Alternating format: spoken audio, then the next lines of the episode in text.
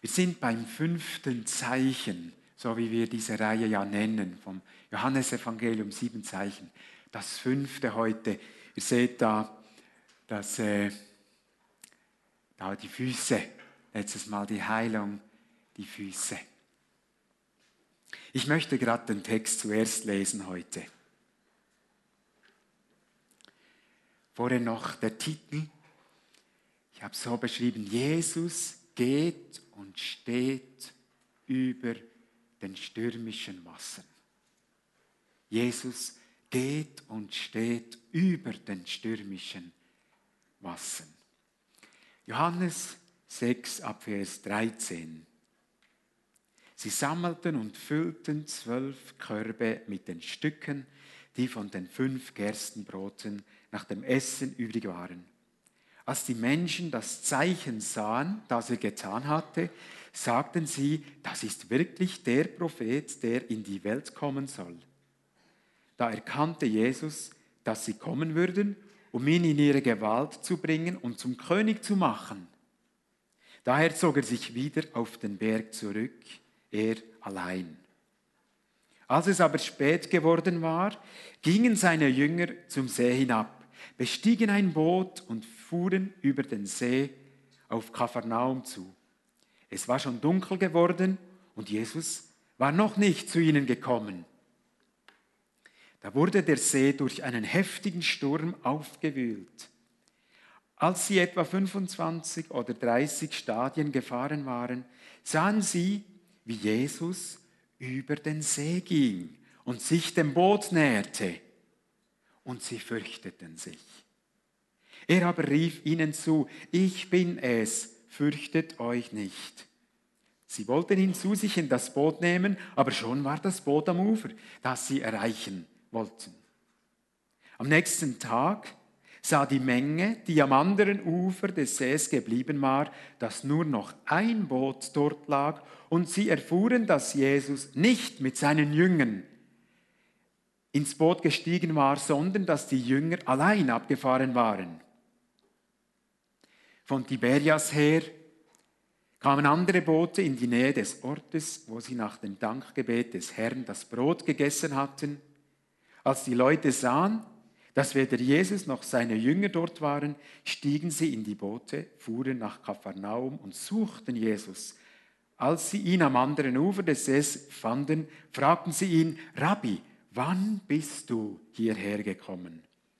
Jesus antwortete ihnen, Amen, Amen, ich sage euch, ihr sucht mich nicht, weil ihr Zeichen gesehen habt, sondern weil ihr von den Broten gegessen habt und satt geworden seid. Müht euch nicht ab für die Speise, die verdirbt, sondern für die Speise, die für das ewige Leben bleibt und die der Menschensohn euch geben wird. Denn ihn hat Gott der Vater mit seinem Sieg, Siegel beglaubigt. Sieg auch. Da fragten sie ihn, was müssen wir tun, um die Werke zu vollbringen? Jesus antwortete ihnen, das ist das Werk Gottes, dass ihr an den glaubt, den er gesandt hat. Vielleicht habt ihr schon gemerkt, liebe Gemeinde, liebe Besucher, durch diese sieben Zeichen lässt uns die Bibel siebenmal eine Art in den Himmel blicken, hinter, hinter die Kulissen blicken. Es sind sieben Fenster ins Jenseits, könnte man auch sagen. In das, was normalerweise verborgen ist. Wir sagen dem auch Wunder oder Wunderzeichen. Vielleicht kennt ihr Narnia. In der ersten Geschichte von Narnia, das ist ja von diesem gläubigen Philosophen Lewis, da ist dieser Schrank im Estrich. Und durch das Versteckspiel der Kinder finden sie plötzlich den und die jüngste Lucy geht in den Schrank hinein und durch den Schrank und betritt dann eben dieses neue Land Narnia. Und die, die, der Film oder die Geschichte oder was auch immer, es geht dann weiter und manchmal weiß man gar nicht, was ist jetzt, was ist jetzt was, was ist jetzt Narnia-Welt, Gedankenwelt und was ist echt. Was ist handfest echt und was ist jenseits und diesseits? das Weinwunder und das, das Brotwunder und die, die Fernheilung des Beamtenjungen, das waren ja auch handfeste Realitäten. Johannes mit seinen guten 90 hat das aufgeschrieben, er als Augenzeuger hat gesagt, ich, das war so, das war so und so und so, er schreibt es auf, handfest und doch nicht und doch aus dem Jenseits. Vielleicht habt ihr auch solche Erlebnisse schon gemacht, wo diese beiden Ebenen irgendwie verschmolzen. Es gibt Christen, die haben die Stimme Gottes schon akustisch hörbar gehört.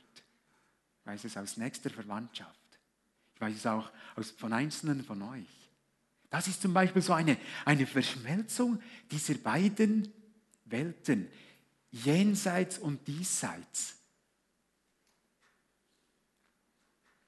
Die Bibel berichtet uns von der ersten bis zur letzten Seite von diesen beiden Ebenen, vom diesseits und vom, also vom diesseits bei uns und vom jenseits.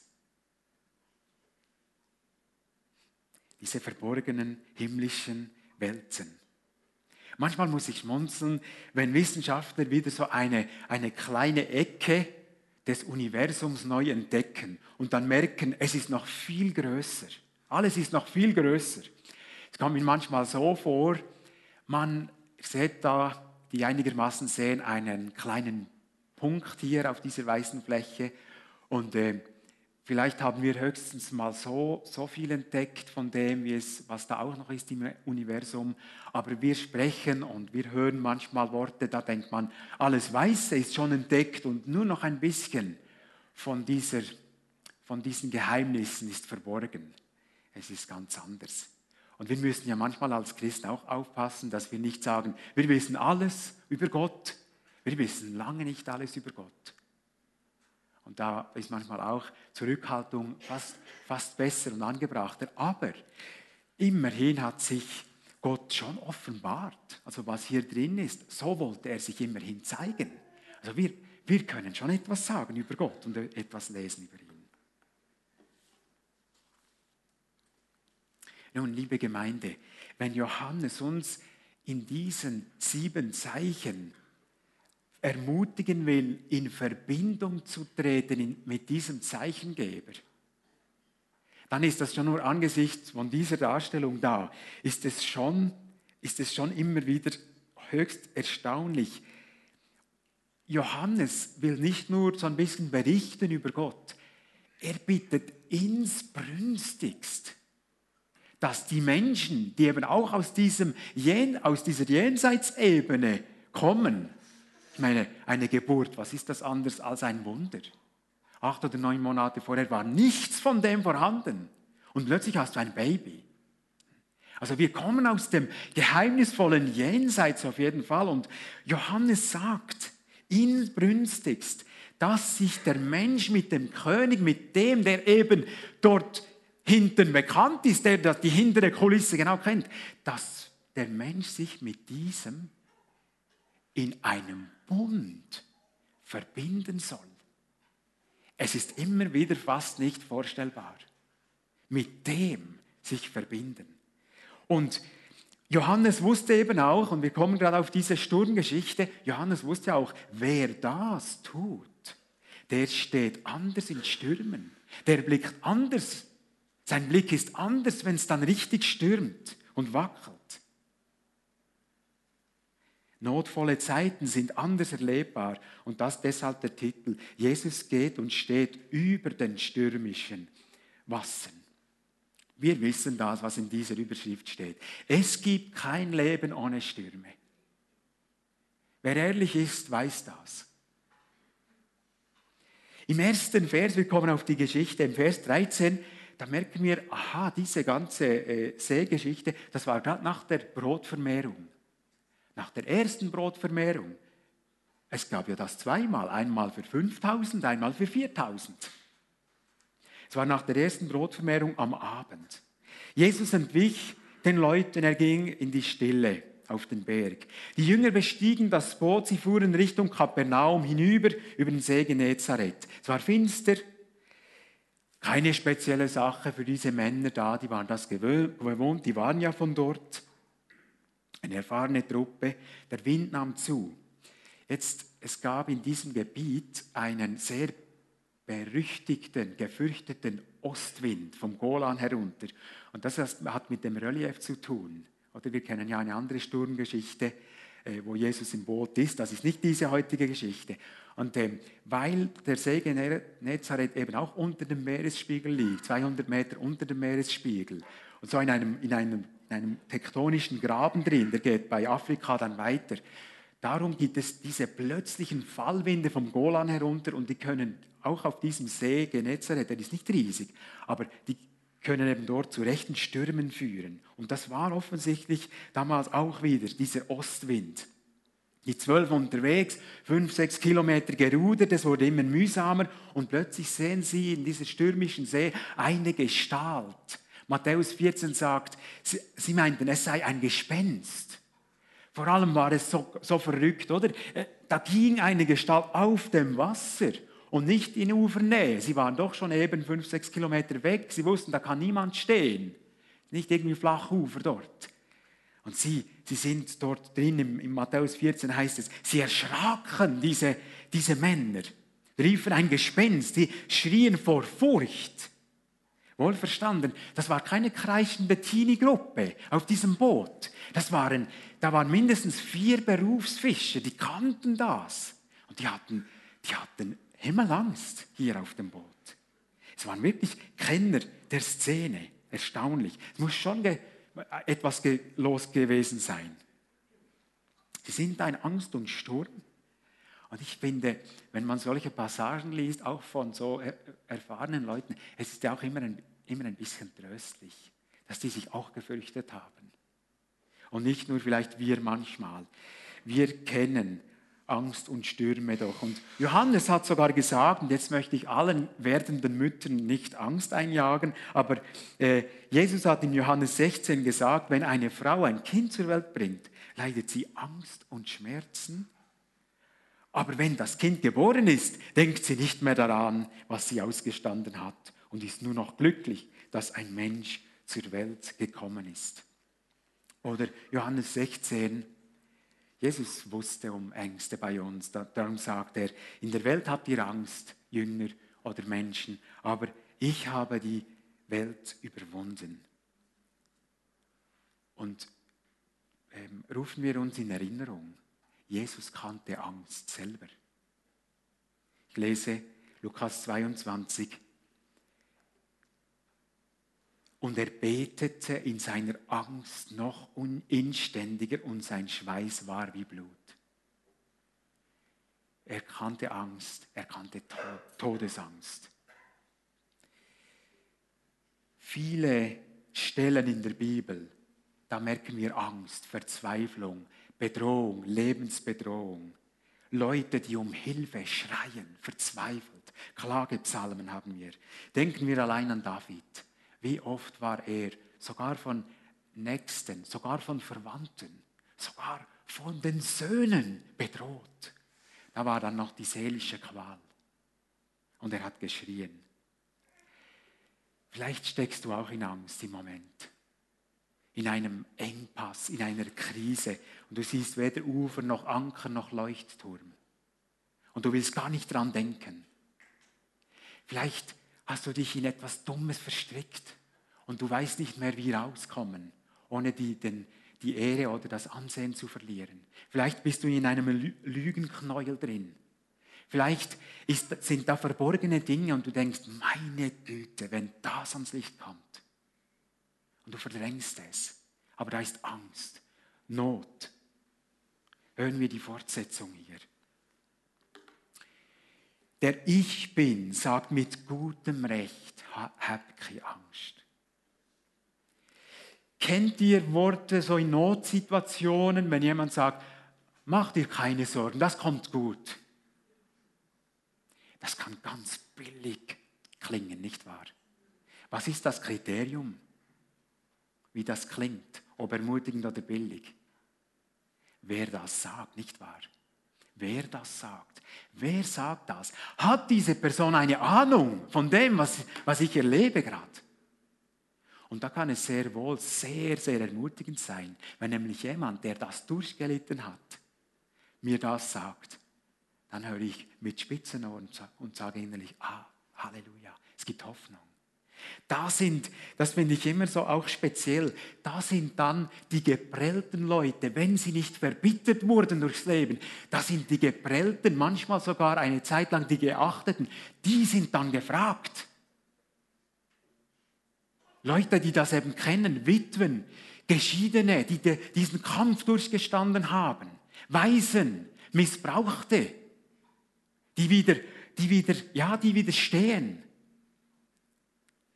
die sind dann gefragt. Und wenn die sagen, du kommst da durch. Gell, als Kind ist das gut, als kleine Kinder ist das sehr gut. Wenn die Familie normal funktioniert, wenn Papa oder Mama in der Nähe, dann kommt es gut. Ich erinnere mich, ich war klein, vielleicht drei, vierjährig, da war ein heftiges Gewitter, Sommergewitter. Und die Mutter, der Vater war, ich weiß nicht, irgendwie nicht da oder noch nicht da. Es war, es war dunkel, vielleicht 10 Uhr oder so. Die Mutter hat uns geweckt im Dachzimmer. Wir waren in einem Holzhaus, wahrscheinlich hatte sie Angst wegen Einschlag. Und dann äh, waren wir da in der Stube und haben gehört und wir Kinder sind ein bisschen zusammengezuckt bei jedem Donner und Blitz. Und plötzlich hat es mit Re zu regnen begonnen. Und dann hat die Mutter gesagt, ah, Regen ist immer gut. Wenn es regnen mag, dann, dann wird äh, das Gewitter abnehmen. Ich weiß nicht genau, ob es so ist, aber wir waren beruhigt. Die Mutter, die musste das wissen, die hatte das gesagt.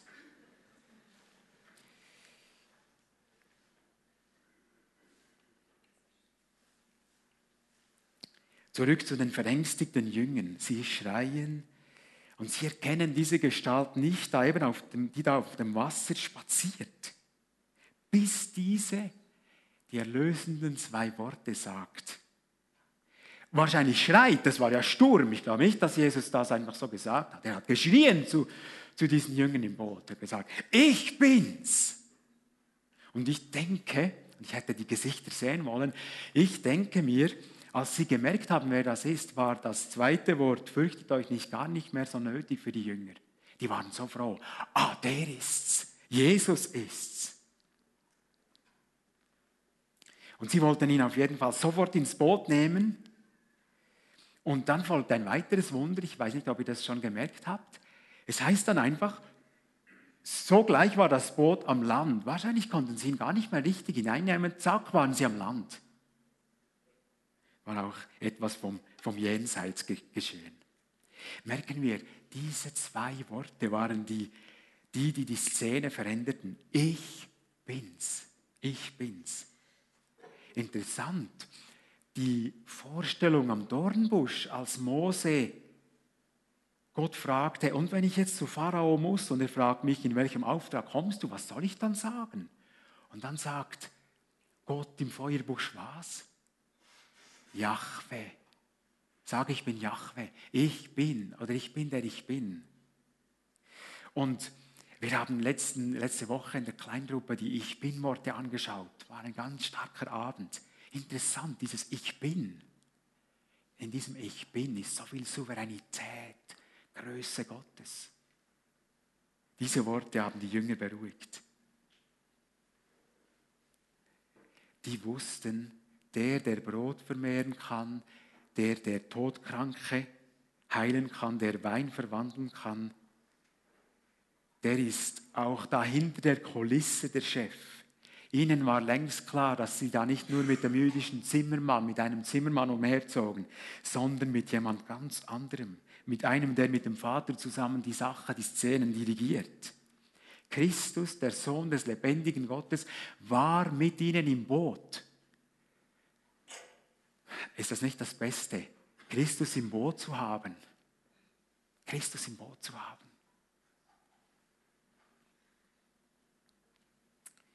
Ja, wer ist Christus auch noch? Und ich möchte uns noch bekannte Johannesworte le lesen und hört es neu von der Seite her.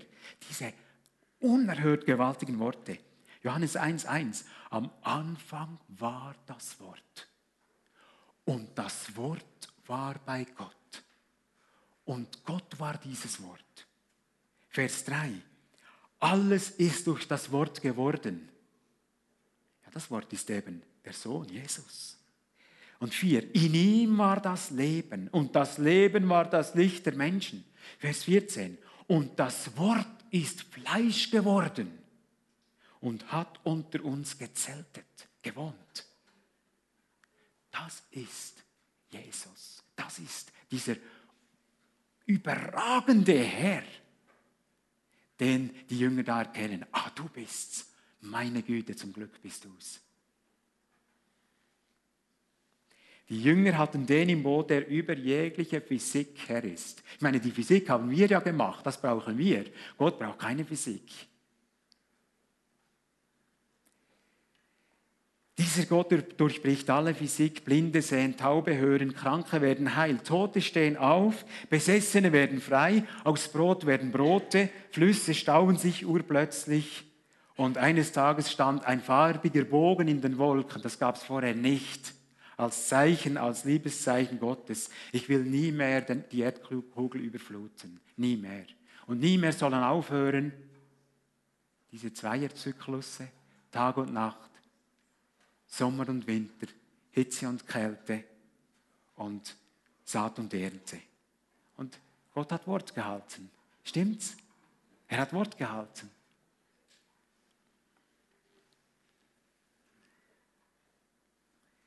Liebe Gemeinde, deshalb dürfen wir diesem Ich Bin's und fürchtet euch nicht eben auch derart vertrauen. Jesus, dieses Wort, das von Anfang war, ist zwar jetzt zu Rechten Gottes, aber in den letzten 2000 Jahren haben Millionen von Menschen dieses Wort ergriffen, diesen Jesus ergriffen und haben Stärke erlebt, gerade in Stürmen.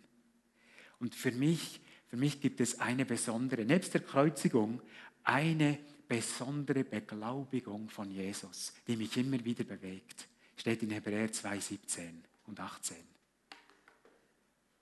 Daher musste der Sohn in allem seinen Brüdern gleich werden und Schwestern. Das meint, er wurde wirklich Mensch. Er versteht alles, was das Menschliche an Grausamen und an Schönem bringt. Er weiß es dann, auf dass er barmherzig würde und ein treuer Hohepriester vor Gott zu sühnen die Sünden des Volkes. Denn da er selber gelitten hat und versucht worden ist, kann er denen helfen, die versucht werden. Seine Worte sind nie billiger Trost. Genau deswegen. Weil er versucht wurde und er wurde perfid versucht von Satan. Satan hat seine Identität hinterfragt und gesagt, sei jetzt, dass du der Sohn Gottes bist. Zeig's jetzt. Jesus ist nicht darauf eingestiegen. Er wurde gemobbt, er wurde verleumdet, angespuckt. Er kam ans Kreuz, er hat gelitten, er hat unsere Strafe gelitten. Er hat unsere Strafe bis aufs Blut erlitten. Und dann hing er, dann hing er sündlos, ausgerechnet, der Sündlose am Kreuz. Dieser größte Wechsel der Geschichte. Hebräer 2, 17 und 18. Umwerfend. Für mich so überzeugend. Und das spricht er heute in deine Angstszene. Ist sie mitverschuldet oder völlig unverschuldet? Spielt keine Rolle. Er sagt, ich bin drin. Ich komme hinein in diese Szene. Ich helfe dir. Ich kenne die Gefühle. Ich kenne die Szene. Ich kann dir helfen. Vielleicht gibt es Schritte, die an uns sind. Aber schon nur zu wissen, ah, er weiß es ja. Ich kann ihm ja nichts vormachen. Und er hat auch hier eine Lösung. Er hat die Lösung. Er hat sie schon. Halt sie ihm hin, diese Not. Wer mit Angst oft kämpft, lest oft Psalm 23. Also ich glaube, es ist mehr als die Medikamente von Novartis. Und ob ich schon wanderte im finstern Tal, fürchte ich kein Unglück, denn du bist bei mir. Wer hat das gesagt? So ein, ein, ein Wolke 7 Freak, David. gewusst, was er da sagt. Der Herr ist mein Hirte. Darum mangelt mir nichts. Oder lest Psalm 91, wer unter dem Schirm des Höchsten leben darf. Oder Psalm 139, 5. Von allen Seiten umgibst du mich und hältst deine Hand über mich. 1. Petrus 5, 6 und 7. Oder Philipper 4, 6. Ihr seht es dann auf dem Skript, diese Stellen. Reiben wir uns die Stellen ein in der Angst. Oder wenn wir merken, wir sind ein Prozess, aber wir haben immer noch zu schnell Angst. Jemand sagte mal, unser Herr kann beides. Entweder beruhigt er den Sturm oder er lässt den Sturm toben und beruhigt uns. Das hilft auch. Und so ist es doch manchmal. Es bleibt gleich, aber irgendwie plötzlich wird es anders in mir. Ich habe wieder Zukunftsfreude und habe wieder Vision für morgen. Ich möchte abschließen mit dem Glaubt mir, Petrus bekam dann noch eine spezielle persönliche Lektion. Auch er durfte ein paar Schritte auf dem Wasser gehen. Er hat das erlebt. Da ist uns Petrus ein Vorbild, auch wenn er vorlaut war oft. Er hat es gewagt. Und dann ist er dann auch gesunken und Jesus hat ihn da etwas über Vertrauen lernen wollen und auch uns. Johannes berichtet von der Szene nichts, das ist noch erstaunlich. Aber für ihn war, neben, war etwas anderes wichtig. Und zwar hat er aufgeschrieben, wir haben es gehört, die Leute haben nach, ähm, nach, wie sagt man, Nachforschungen betrieben. Es hat sie nicht, es hat sie nicht losgelassen, dieser Jesus, diese Sache. Nicht nur die Wunder. Und die haben gemerkt, halt mal, gestern Abend war nur ein Schiff losgefahren Richtung Kapernaum aber Jesus war ja nicht in diesem Schiff dabei. Und jetzt haben wir ihn trotzdem gefunden in Kapernaum. Und darum fragen sie ihn, wann bist du hierher gekommen? Eigentlich wollten sie wissen, wie bist du hierher gekommen? Bist du geflogen, wenn du Brot vermehren kannst? Wurdest du gebeamt? Kannst du schwimmen? Übrigens, die meisten Leute damals konnten nicht schwimmen, auch die Fischer nicht. Das ist noch interessant. Also sie wollten wissen, was ist da? Und dann äh, hat er ihnen dieselbe Antwort gegeben wie letzten Sonntag bei dieser Geschichte. Er hat gesagt, ihr klebt immer noch an diesem Wunderzeichen. Ihr habt es noch nicht nur als Zeichen auf das, was wirklich hingewiesen, worauf wirklich hingewiesen gedeutet. Ihr seid immer noch ein bisschen distanziert. Kennt ihr solche Leute? Fasziniert von Jesus. Oh, ein so ein sozialer Mensch. So ein, so ein einer, der den Filz und das, das Heucheln aufgedeckt hat, wow. Aber man merkt, es, hat, es darf nichts mit ihrem Herz, mit ihrem Leben zu tun bekommen. Schön, schön distanziert. Hier war es ein bisschen, noch ein bisschen so, aber das Eis ist schon gebrochen, denn sie fragen immerhin Jesus, Jesus, was müssen wir denn tun? Was ist denn vor Gott recht? Sie gehen doch Sie wagen oder diese Frage. Und er sagt, glaubt an mich. Also er sagt eigentlich nicht so, glaubt an den, den der Vater gesandt hat. Er sagt, glaubt an mich. Glaubt an mich. Und was das heißt, wissen die meisten hier.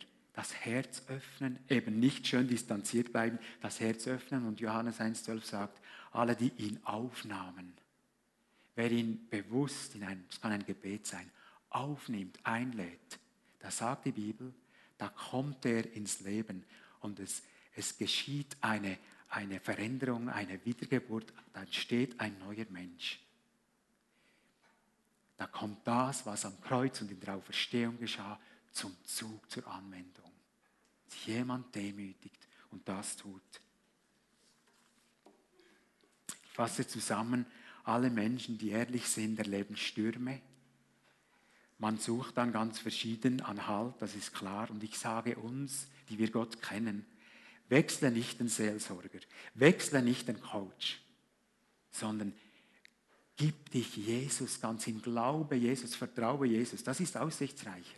Es gibt ja Leute, die immer wenn, immer wenn ein, eine, wenn es um Schritte geht, die sie selber machen sollen, dann wechseln sie die Berater. Oder dann manchmal sogar die Gemeinde. Oder, ähm, das, das, das ist nicht aussichtsreich. Bei Christus ist die Lösung. Menschen können natürlich helfen. Schimpfen wir nicht über Umstände. Hadern wir nicht mit dem Schicksal. Be bemitleiden wir uns nicht selber.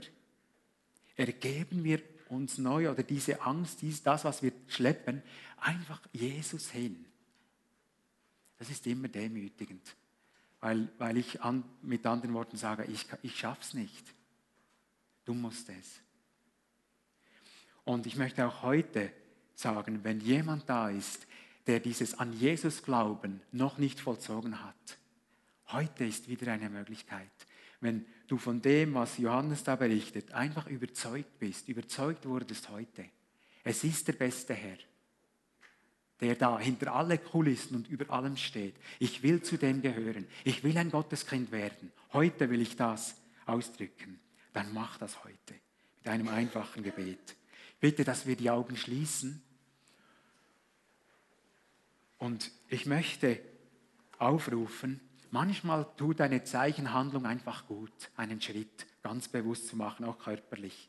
Und wenn du da sitzt und eben in einer solchen Not drin bist, vielleicht mit Riesenangst kämpfst und keinen Ausweg siehst, und dir wurde heute neu bewusst, Jesus kann mir helfen. Ich will es bewusst jetzt Jesus übergeben. Dann stehe auf Stehe jetzt auf. Wenn, es, wenn, merk, wenn du merkst, das hilft dir als, als Handlung. Und wenn du da bist, wenn sie da sind und sie möchten heute ausdrücken, ich will Jesus in mein Leben aufnehmen. Ich habe meine, meine Seite erkannt, meine Schuld erkannt und ich, ich brauche einen Erlöser und ich will Jesus zu meinem Herrn machen. Dann stehe auch auf als Zeichen. Und dann will ich beten. Gib noch mal kurz, kurz Zeit, sich das zu überlegen, das vor Gott zu bewegen. Und dann, wem, wem das hilft, eine Zeichenhandlung zu machen.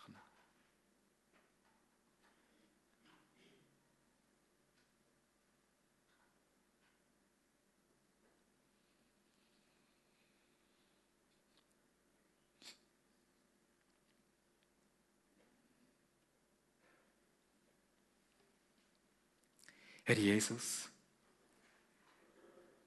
immer wieder hast du Menschen, die es ganz aufrichtig meinen, voll ernst genommen. Und du kennst die Anliegen von denen, die aufgestanden sind.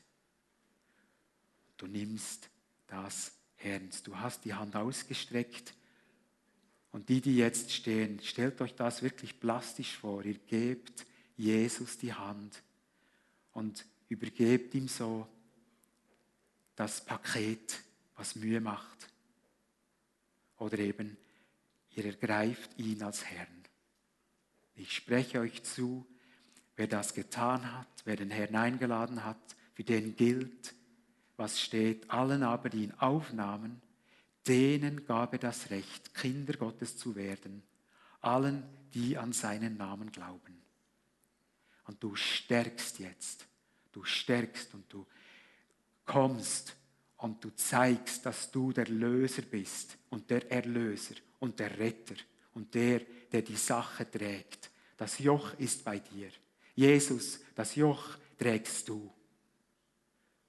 Du hast gezahlt und du trägst.